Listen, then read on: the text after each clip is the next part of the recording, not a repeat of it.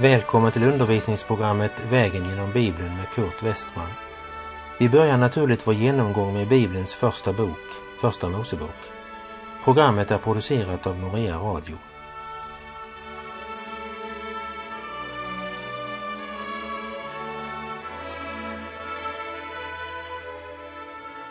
I förra programmet så såg vi på kapitel 12 om Abraham under hungersnöden som vänder altaret ryggen för att söka räddning i Egypten.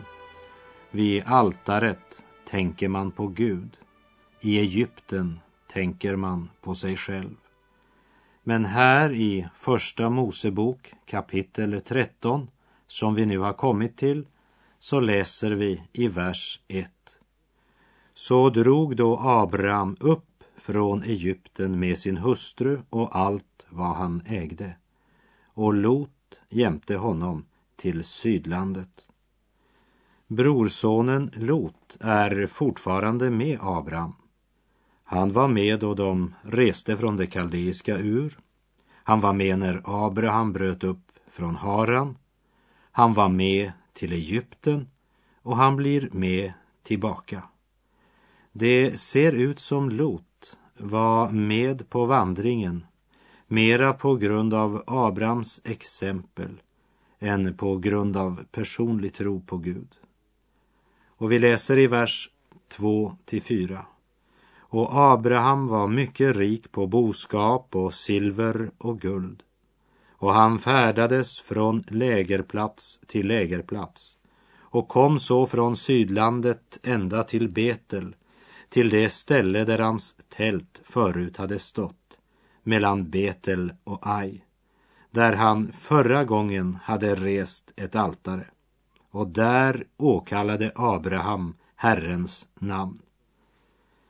Gud uppenbarade sig inte för Abraham under den tid då han var i Egypten. Och även om han alltså nu återvänder till Kanans land, ja, det står att han återvände helt till den plats där hans tält förut hade stått. Han återvänder till altaret som han hade byggt förra gången han var där.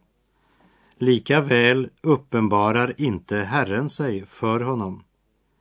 Abraham varken söker eller behöver en ny uppenbarelse för att bli återupprättad. Det var inte en ny upplevelse han behövde, men han måste tillbaka till förnyad tro och lydnad mot Gud i vardagen. Och det var också det som skedde med Abraham. Det är först när han och Lot har skilt lag som Gud uppenbarar sig igen. För kallet som Abraham fick i kapitel 12 var och Herren sade till Abram, gå ut från ditt land och från din släkt. Men helt till denna stund har han inte brytit med Lot. Och genom Lot kommer nu Abraham att möta en ännu större prövning än då han upplevde hungersnöden. Så har det alltid varit i Kristi församling på jord. På samma sätt som Lot mera följde efter Abraham än på grund av personlig tro på Gud, så är det alltid någon som vandrar med när det blir stora andliga rörelser. Detsamma skedde ju när Israels barn utvandrade från Egypten. I Andra Mosebok kapitel 12, där står det från vers 37 hur Israels barn lämnar Egypten och i Andra Mosebok 12.38 står det en hop folk av allehanda slag drog också iväg tillsammans med dem. Liksom Lot så vill dessa följa med kortare eller längre tid och de är då mer eller mindre en börda eller ofta ett verkligt hinder. Vi läser i vers 5 7 här i kapitel 13. Men Lot, som drog med Abraham, hade också får och fäkreatur och tält. och landet räckte inte till för dem så att de kunde bo tillsammans, ty deras ägodelar var för stora för att de skulle kunna bo tillsammans. Och tvister uppstod mellan Abrahams och Lots boskapsherdar. Dessutom bodde på den tiden kananéerna och periseerna där i landet. Det hade alltså lyckats bra även för Lot när han var i Egypten. Och vi lägger märke till att om Abraham hade förlorat uppenbarelsen från Gud under tiden han var i Egypten så var det två saker han hade vunnit sig. Det ena var rikdom. Det andra var en egyptisk trälkvinna som hette Hagar. Henne ska vi komma tillbaka till senare. Men nu ska vi se på rikdomen, alla får och fäkreaturen. Rikdomen är en bidragande orsak till att Abraham och Lot skiljer lag. La du märke till att det i slutet av vers 7 stod Dessutom bodde kananéerna och periserna där i landet. Abrahams herdar och Lots herdar stred med varann. Och så kommer Abraham och Lot och de kan inte heller bli eniga men måste gå varsin väg. Kan du höra hur kananén viskar till perisen? Se på dem.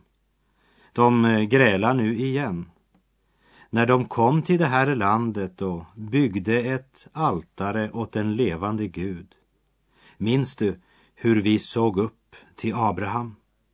Första tiden han bodde här så trodde vi att Abraham var en fantastisk människa. Vi visste att han var ärlig. Vi visste att han var trogen och sanningsenlig. Men se honom nu. Kära metodist, lutheran, pingstvän, baptist eller vad namn din kyrka än har, så ska du veta att när det är inbördes strid så var klar över att de ofrälsta som står utanför, de vet det. Och när han ser och upplever detta så säger han, om det är detta som är kristendom, så är inte jag intresserad. Jag önskar inte ta del i detta. Jag kan få en verklig strid och en riktig fight här ute där jag lever. Jag behöver inte gå med i en kyrka eller församling för att strida. Vad var det Jesus sa till lärjungarna? Sa han att på detta ska alla känna att ni är mina lärjungar? Att ni är mycket fundamentalistiska och organiserar ett kyrkosamfund? Nej, han sa, och jag citerar ifrån Johannes evangeliets trettonde kapitel, vers 35. Om ni har kärlek till varandra, då kommer alla att förstå att ni är mina lärjungar. Periseerna och kananéerna, de känner till där din församling har inbördes strider.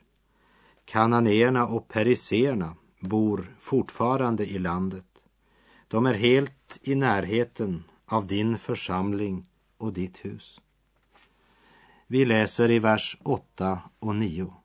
Då sade Abraham till Lot, inte ska det vara någon tvist mellan mig och dig och mellan mina herdar och dina herdar. Vi är ju släkt. Ligger inte hela landet öppet för dig? Skilj dig från mig. Vill du åt vänster så går jag åt höger och vill du åt höger så går jag åt vänster.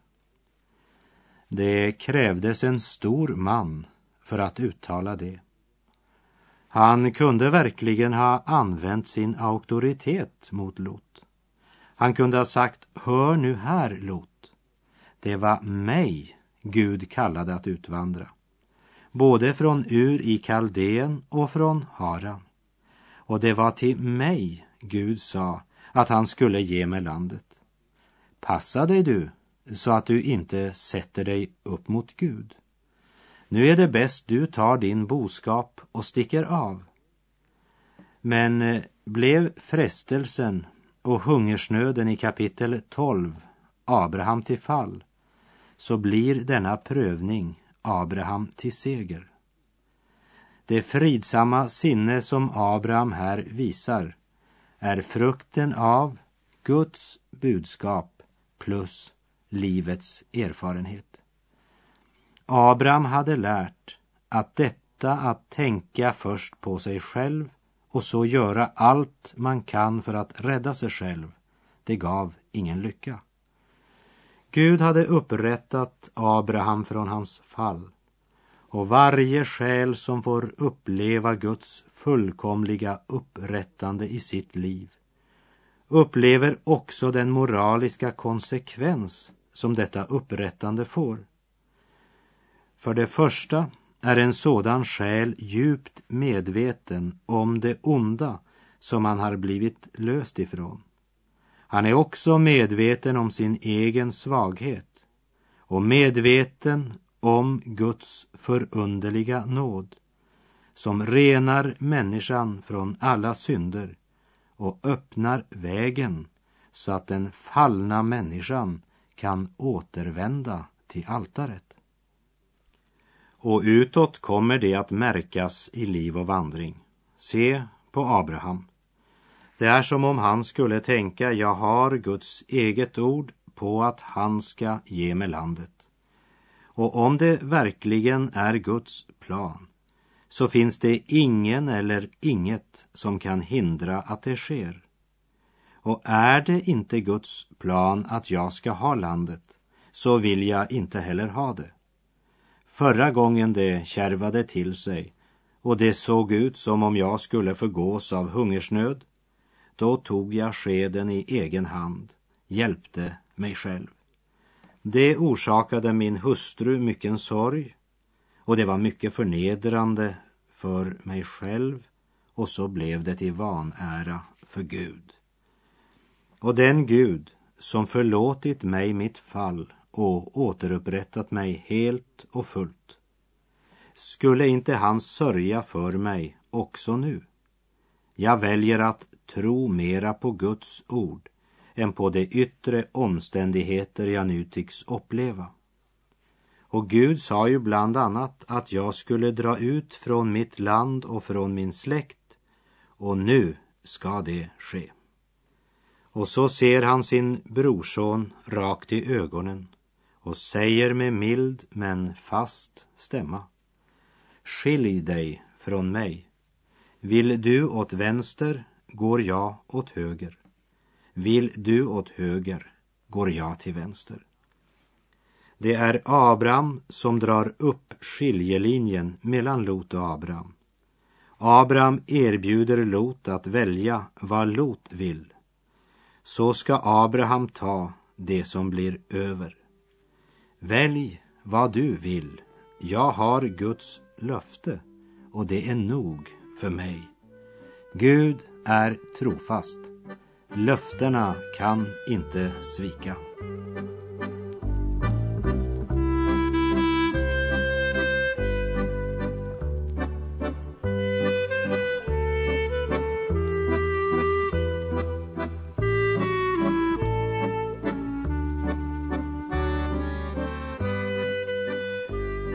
Vi läser från vers 10 till och med 13.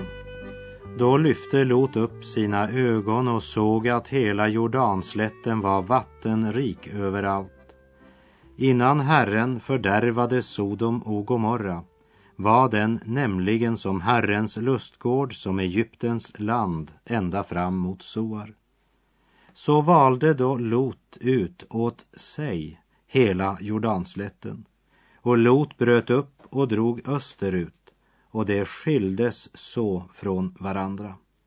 Abraham förblev boende i Kanans land och Lot bodde i städerna på slätten och drog med sina tält ända in mot Sodom.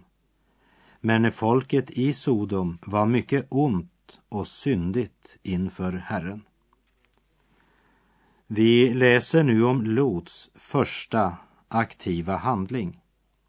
Det är jag-centrerat och på samma sätt som Teras val vid skiljevägen i Haran så formar detta val resten av Lots liv. Man är sig själv närmast, är denna världens valspråk. Man säger ibland att något kommer som en blixt från klar himmel. Men det kommer inga blixtar från klar himmel. Lot hade nog kastat sina blickar ned mot Sodom många dagar innan han fick möjligheten att välja. Lot sökte inte efter en bra plats att bygga ett altare på. Han sökte inte efter en bestämd plats. Men varje plats som kunde ge honom möjlighet att föröka sin jordiska rikdom var intressant. I Första Mosebok kapitel 3 och vers 6 läste vi i samband med fallet och kvinnan såg att trädet var gott att äta av och att det var en lust för ögonen. Helt sedan det ögonblicket har denna svaghet följt människan. Man har så lätt att välja det som är en lust för ögonen. Det vill säga det som mänskligt sett ser bra ut, som ger mest möjligt av allt det jordiska. Och det är en djup symbolik i det som står i vers 11. Så valde då Lot ut åt sig. Lot är väl medveten om det som står i vers 13 att folket i Sodom var mycket ont och syndigt inför Herren.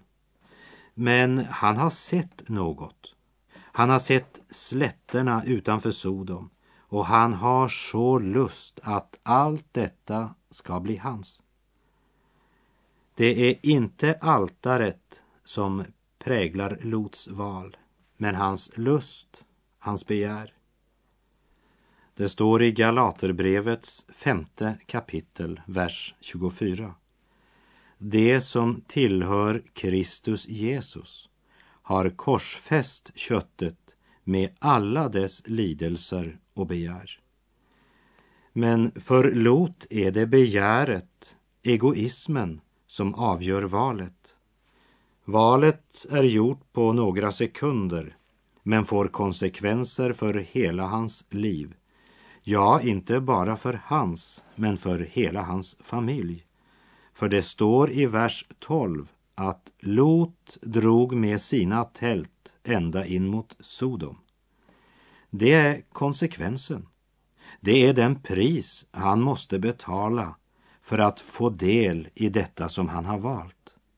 Att flytta in i Sodom. Och vi kommer senare att se vilka konsekvenser detta får för Lot och inte minst för hans familj. Abrahams far Tera kom inte längre än till Haran. Där dog han. Lot dog inte i Haran, men Sodom blev hans fall. Det kan yttre sett se ut som om det var striden mellan Abrahams och Lots herdar som var orsaken till att de skildes. Men striden var medlet som gav Lot möjlighet att avslöja sitt sinnelag och sitt hjärta. Hans längtan stod till världen och därför hade han hamnat där förr eller senare. Abraham, trons människa, han kan gott låta den som går efter vad han ser få välja först. Vad väljer så Lot när han får frihet att välja? Han väljer Sodom, platsen som snart ska förgås under Guds dom.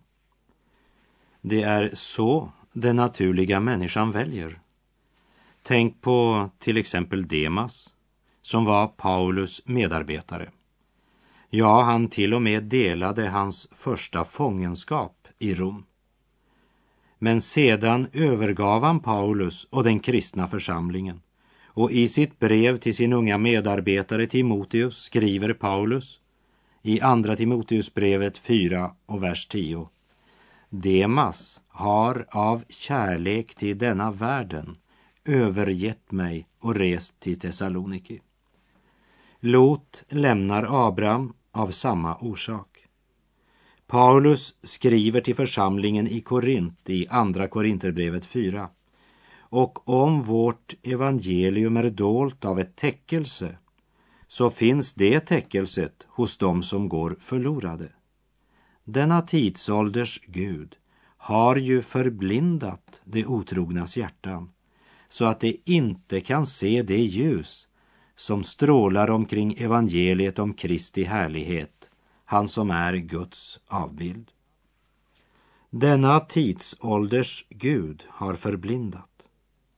Och så söker man sin tillfredsställelse genom att vandra efter det som är en lust för ögonen. Och billigt talat flyttar man sina tält allt närmare Sodom.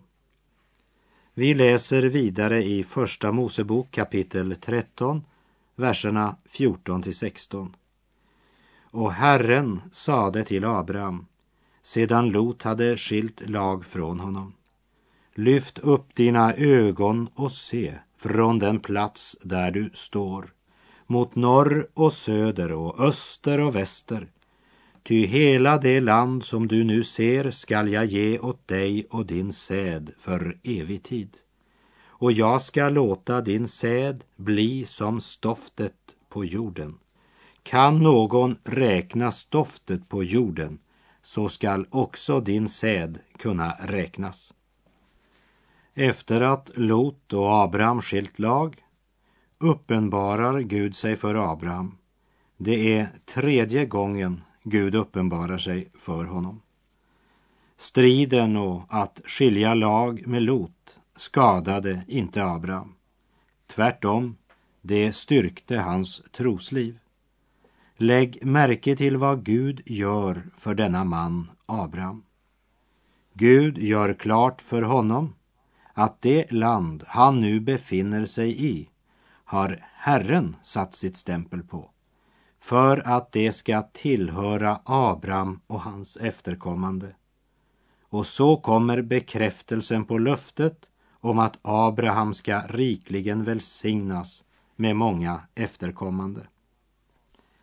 Men att Abraham befinner sig i landet som Gud har lovat honom betyder inte att nu ska han bara slå sig till ro.